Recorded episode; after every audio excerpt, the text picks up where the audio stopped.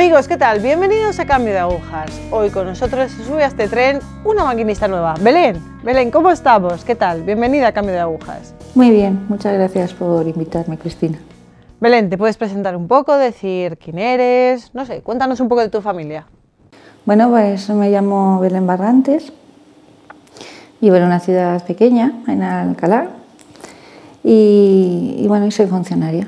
A ver cómo era tu infancia, tu juventud. Bueno, cuéntanos esas cosillas. Sí, yo nací en el seno de una familia religiosa. Eh, me eduqué en un colegio de, de, monjas, en realidad desde los 4 hasta los 18 años. Y de ahí ya fui a la universidad. Y bueno, pues me educaron en la fe, mi vida cristiana, pero bueno, pues era un poco light, como quiero decir. Así, iba a misa, y bueno, lo que yo soy la, la, hermana, la hermana pequeña de cinco hermanas y vivía con mis padres y con mi abuelo, que para mí era pues un ser entrañable. Yo le quiero, le, bueno, le quería muchísimo a mi abuelo. Y él eh, me llevaba a misa y yo recuerdo la misa, pues el momento muy grato, porque me recuerda a mi abuelo y era un momento que lo teníamos los dos, como nuestro. Luego me, le gustaba mucho el cine, me llevaba a ver películas religiosas, me acuerdo que me veía la, Los Diez Mandamientos, que fue una película que me impactó. Y nada, así una infancia feliz. ¿Esa infancia tradicional católica cambia en la adolescencia? Pues no, porque cambió mucho mi vida. Mi vida no ha sido fácil. Eh, a la edad de 14 años, mi padre de un infarto se murió de repente. Entonces era la única persona que trabajaba. Mi madre se quedó viuda con cinco hijas y con mi abuelo pues era una persona mayor. Entonces, bueno, pues a mí eso me, se me vino el mundo abajo. Caí en una depresión, que luego me enteré que era una depresión. Engordé 10 kilos y bueno, más o menos pues ahí iba. Pero cuando todavía no me había recuperado, a los dos años, pues mi abuelo murió también de repente. Y entonces pues ahí pues mi vida también estaba rota por dentro. Y yo veía, aunque yo salía con amigas y salía de fiesta y todo el mundo pues hablaba, íbamos a las discotecas, íbamos, pues también empecé a beber. Pues, pues, era una manera de decir, bueno, pues bebo y me... Bueno, empecé a beber lo típico de que pues el botellón, lo que hacen todos los jóvenes. Pero yo sabía que no era una diversión, era una manera de mm, evadirme. En algún momento le echas la culpa a Dios? Uy, es que eh, sí, sí. Ahí, ahí, empezó un poco ya, bueno, claro, empecé a dejar de ir, de ir, a misa, ya no fui a misa, mucho tiempo, ni lo recuerdo. Y luego es que además al poco tiempo, pues esto fue en el año 81, pues en el año 83, también había un conflicto ahí a raíz de que mi madre pues se queda viuda pues empieza también el conflicto de herencia familiar y todo esto, y a raíz de ahí, pues mi madre también no lo pudo soportar y también murió repentinamente. Entonces me encontré en mi adolescencia, que yo no volvería a ella, a la edad de 19 años ya había perdido a mis padres y a mi abuelo, tres personas súper queridas para mí, y entonces no quise saber nada más de Dios, la pura verdad. Me enfadé con él mucho, porque yo veía que mis amigas disfrutaban de sus padres a edad temprana, a edad vamos, y a mí en un momento me las había arrebatado. Entonces, pues no, no quise saber. Entonces, bueno, pues sigo en, en, medio de este catumbe, para mí un desastre, conocí a mi marido, al que es ahora mi marido, porque Dios te quita una persona, te abre una, te una ventana y te abre otra, y apareció ahí, pues una, abrió una ventana, y un día yo fui a su casa, y entonces sí que pertenece, él, pertenecía a una familia muy religiosa, rezaban siempre el rosario, me llamaba la atención. Y su padre, el padre de mi marido, pues era muy devoto de la Virgen del Perpetuo Socorro. Y que, la, bueno, que es una imagen que he traído porque para mí significa muchísimo.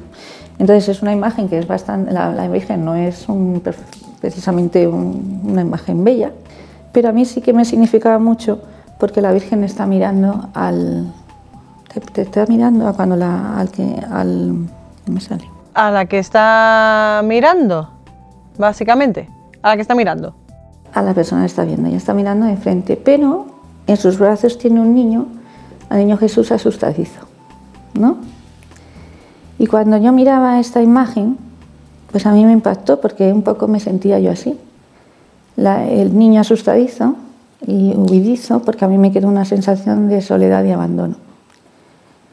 Entonces, ¿qué hice?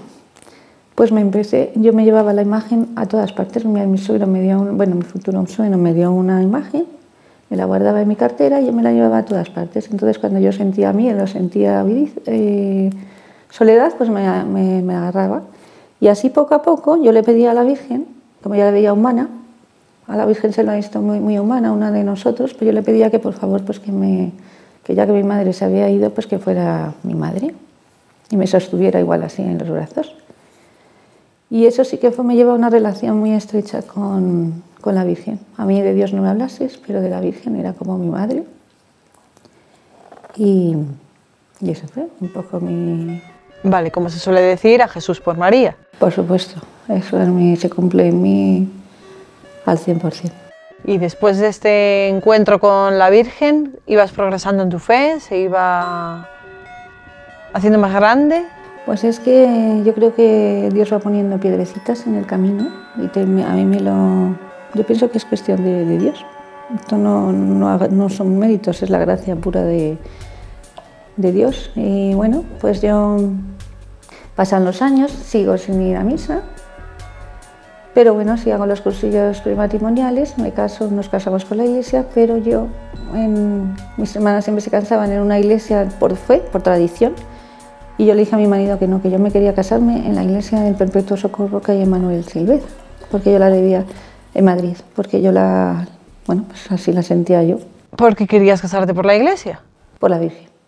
A mí eh, la Virgen, eh, es que la Virgen ha estado muy presente en mi vida. Entonces, bueno, Dios estaba allí, pero no tenía ningún trato con él y yo siempre pedía ayuda a la Virgen, no, es más, es que Dios mm, sentía como rechazo, la pura verdad, sentía rechazo. Me dolía. Y mm, bueno, eh, cuando eso sigue, yo he notado que la Virgen nos ha ayudado mucho en mi matrimonio, ha cuidado mucho de mi familia, la he sentido muy presente en distintas anécdotas, tantas y tantas que es que yo le cuento a los niños.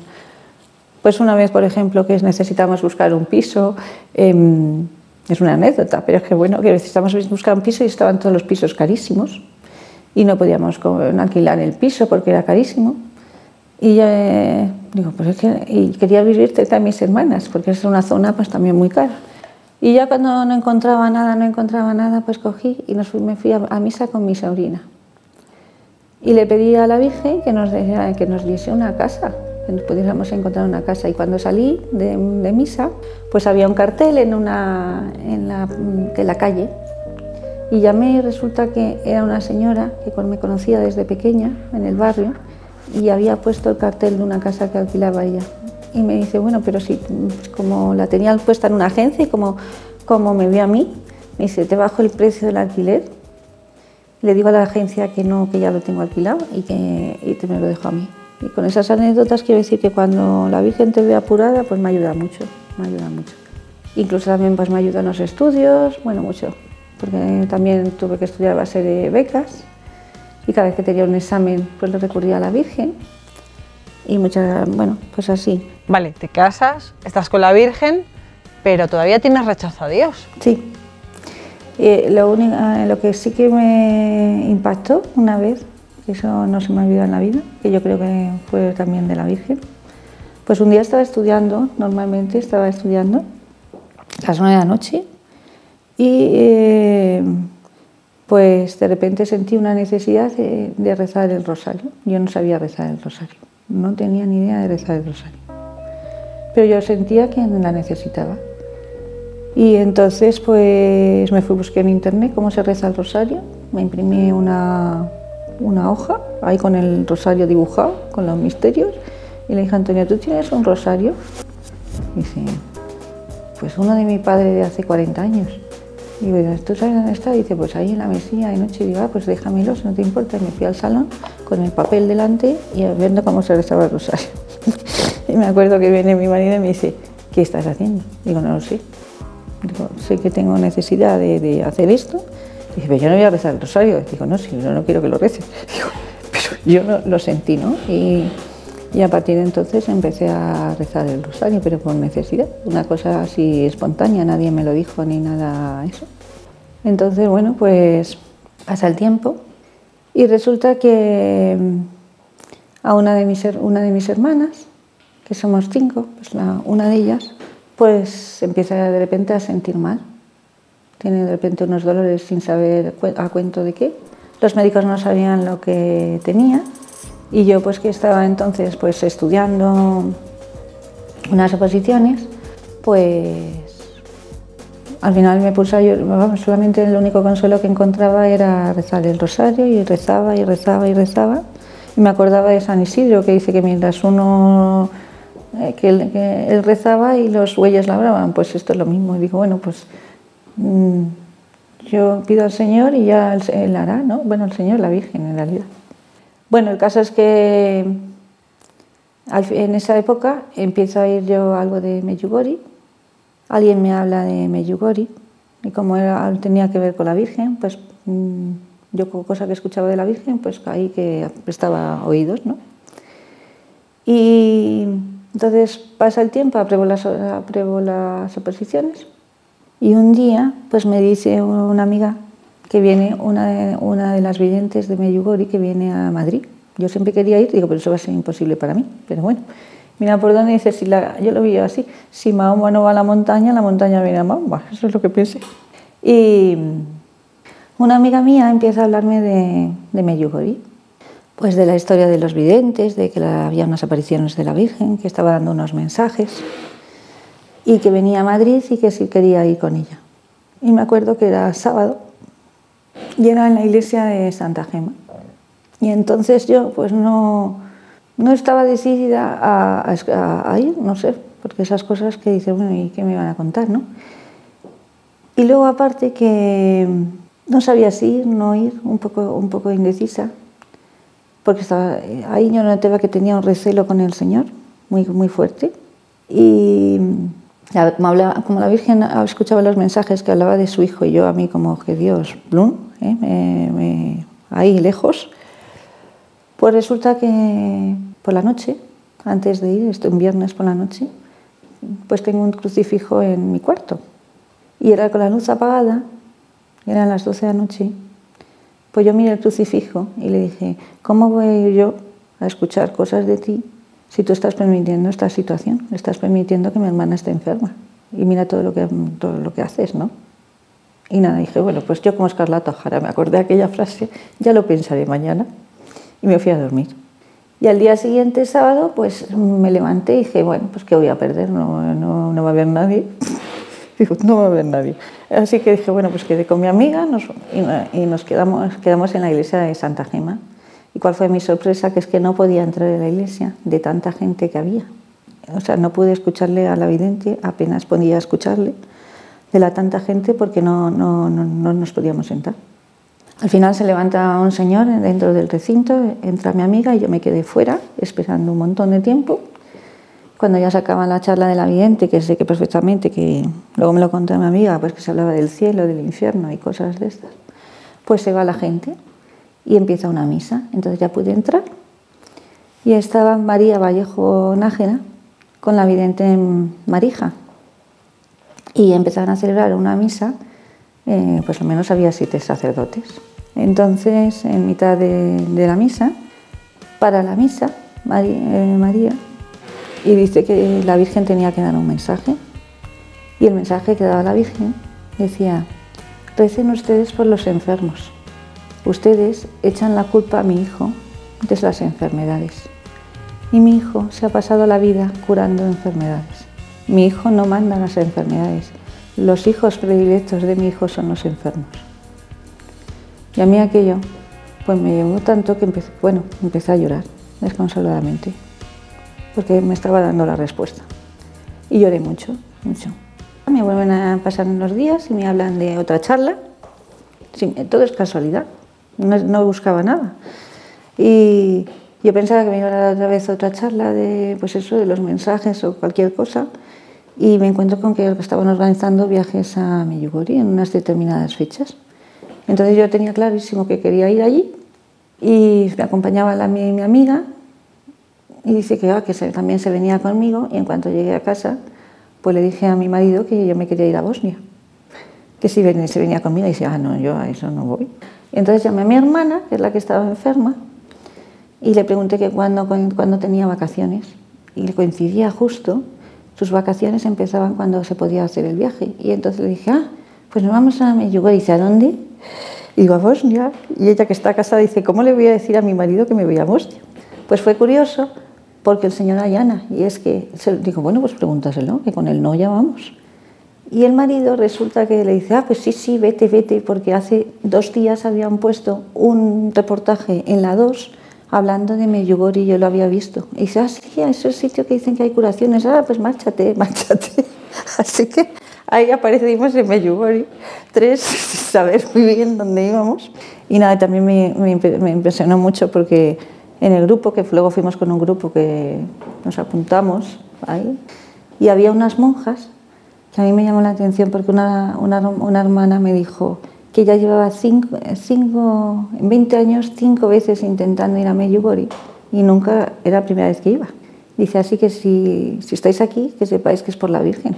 Así que a mí eso pues me reconfortó mucho. ¿Y cómo te ayudó ese viaje a ti? Pues en Medjugorje yo creo que, bueno, hubo muchas experiencias que ahí me las quedo yo, porque impresionantes, la verdad, muchos recuerdos bonitos, pero yo creo que el fruto se dio después, eh, lo, que sí me, lo que sí me marcó mucho es que escuchando una, una charla de uno de los videntes, pues dijo que, a ver si lo puedo decir lo más literal posible, los niños estaban mm, creciendo sin Dios.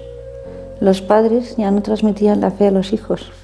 Dice, y, vos, y ustedes sin Dios van a la autodestrucción. Dice, lo que ustedes desprecian, que son los abuelos y las abuelas, que lo desprecian en la sociedad, para Dios son muy valiosos, porque esos son los que transmiten realmente la fe. Y a mí pues eso sí que me impresionó.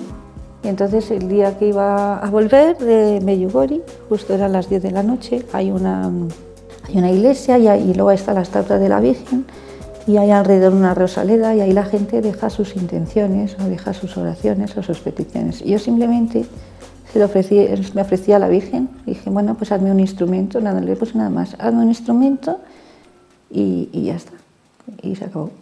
Entonces, bueno, ahí acaba mi viaje de Medjugorje, me vuelvo a, a mi ciudad. Y uno de los mensajes que decía la Virgen es, dice, mi hijo está solo en el sagrario y nadie viene a verlo.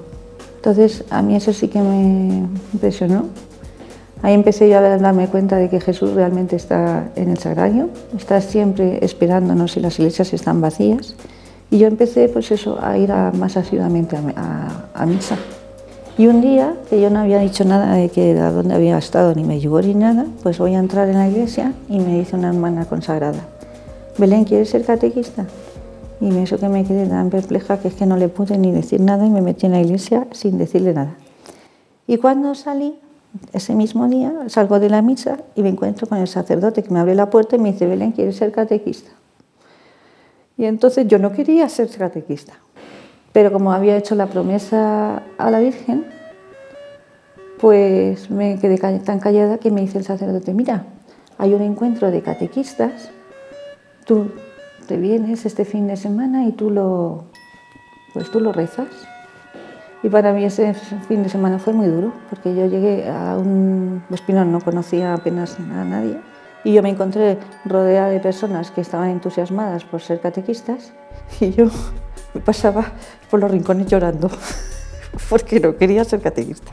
Aparte que soy muy vergonzosa, yo soy muy tímida y bueno, que me costó. Y entonces me fui a la iglesia, me fui, a, me fui con el Señor, que es donde estoy mejor estoy, me llevó una Biblia y, así abrí la Biblia y me salió una, la lectura que dice que nadie pone una. Dice, nadie enciende una luz eh, para esconder el candil, para esconderla bajo el candil, sino para iluminar en la casa. Entonces ahí me di cuenta yo pues que el Señor me estaba pidiendo ser catequista. Vale, a través de Medjugorje, a través de la Virgen, llegas a Jesús ese llegar a Jesús, digamos que ya es sin rencor, sin hostilidad. Totalmente. Y entonces, bueno, de hecho, siempre que cada, cada catequesis que doy, sé que perfectamente que eso, siento en mi interior que eso no es mío. Eso es de Jesús, porque a veces me he intentado dejarlo y de repente siempre ha habido alguna situación para volver a, a Él, lo hago por amor a Él, nada más, y por la Virgen, nada más. ¿Y en todo este tiempo tu marido se sigue manteniendo frío en la fe? ¿Te cuesta este tipo de situación? Pues fue bonito porque el Señor también me ayudó en ese sentido, porque yo sufría mucho. Porque tú cuando tienes una... Ah, para mí hubo un antes y un después, lógicamente. Yo pasé de ser, de no ir nunca a misa, de pasarme años sin pisar una iglesia, a de repente estar en misa todos los días. Entonces, claro, eso una persona que convive contigo dice, es que yo no me casa con una monja o yo no sé, y encima basta que, y te duele, claro, te duele, y que no, no lo puedes explicar, no puedes entender, porque eso es un sentimiento, eso es una alegría que tienes en tu interior, que es que eso no. Y entonces, pues yo sufría mucho y se lo pedía al Señor que me ayudase en mi matrimonio, porque es que, vamos, claro, yo empecé a llenar mi cosa de cosas religiosas, es que uno mm, empieza, tú pones en, en, tu casa lo que, lo que realmente te llena, una fotografía o eso, pues yo empecé a poner cosas religiosas, lo que antes nunca. Y, y bueno, entonces un día tuve una charla con un sacerdote que le pidió consejo y me dijo, Belén, tú tienes que hacer un, un curso de cristiandad con tu marido. Pues yo no veía la, la, ocasión y un día, pues me acuerdo que venía de trabajar, un sábado, le dije a mi, a, le dije a mi marido, anda, vamos a ir a, misa. Me costó eh, porque bueno, al final fuimos los dos a misa y de camino a la misa, a la iglesia, siempre me acordaría pues, que organizamos un viaje porque dije, ah, mira, pues podríamos hacer una escapada de un fin de semana, nos vamos aquí, fenomenal. Y ya estábamos todos, pues eso, todo, todo previsto y todo fenomenal. Me acuerdo donde llegamos a la misa y al final de la Eucaristía, pues dice un sacerdote, hay un curso de cristiandad este fin de semana. Y yo sentí a ver, claro que a mí no me apetecía ir nada al curso de cristiandad, no quería ir, pero dije, ¿y si tengo que abrir la puerta al Señor? ¿Y si el Señor entra? Entonces tuve que renunciar, renuncié al viaje sabiendo que el Señor era una manera de entrar en, la vida de mi marido y le, abrí la puerta. Mi marido, el que, el que estaba sorprendido porque no sabía, no tenía ni la menor idea que yo había hablado esto con un sacerdote, ni sabía que yo lo había rezado, ni que lo había pedido, porque yo también sufría. Y el cursillo de cristiandad cambió a mi marido. ¿Y a ti? A mí, a mí no, gracias a Dios, o sea, quiero decir no gracias a Dios, sino que mi conversión ya había tenido, pero sí que te hace caminar a la paz. Vale, y ahora que ya eres catequista, vas a misa con frecuencia, tu marido parece que ha entrado, ¿quieres lanzar un mensaje a todos aquellos que nos están viendo hoy? Pues sí, eh, Pienso que juzgamos muy mal a Dios. Yo la primera, le he juzgado fatal. Le he echado la culpa de, mis desgracias. Y Dios nos quiere. Y Dios está vivo, eso, eso está clarísimo, que Dios está vivo, porque yo he tenido experiencias en la catequesis, pero Dios nos quiere débiles. Eso es mi, eso es mi, Dios no nos quiere perfectos, no nos quiere, Dios no ha venido a buscar a hombres perfectos ni maravillosos. Yo siempre digo, en la iglesia estamos los pobrecitos, ¿eh? los que hemos pasado por, por momentos dramáticos en nuestra vida, que se nos ha caído los... A mí se me cayó los esquemas de mi vida, se me cayó mi vida. El Señor te recoge de los, de los pedazos. Y el único que te va a recoger de los pedazos es el Señor. Y yo por eso di catequesis, porque pienso que los niños son frágiles. Los niños están arropados, yo no me veo ahí reflejada, los niños están muy arropados por los padres, pero los padres llegan un momento en que desaparecen. Y solo te queda Dios. Por eso yo le pido a los niños que nunca, nunca, nunca se separen de Dios, porque Dios es el que te va a dar la fortaleza, el ánimo, la alegría. Y, y si no tienes a Dios, llevas a la autodesesperación y a la autodestrucción. Gracias, gracias por estar hoy aquí. Gracias. Amigos, pues no, no hay que juzgar a Dios. A veces es verdad que le echamos la culpa de todas nuestras desgracias, pero el plan, el plan está hecho para nosotros. Quizás tenemos que empezar a aprender de esas desgracias, de esas piedrecitas que nos pone el Señor en el camino. Gracias, gracias por estar ahí.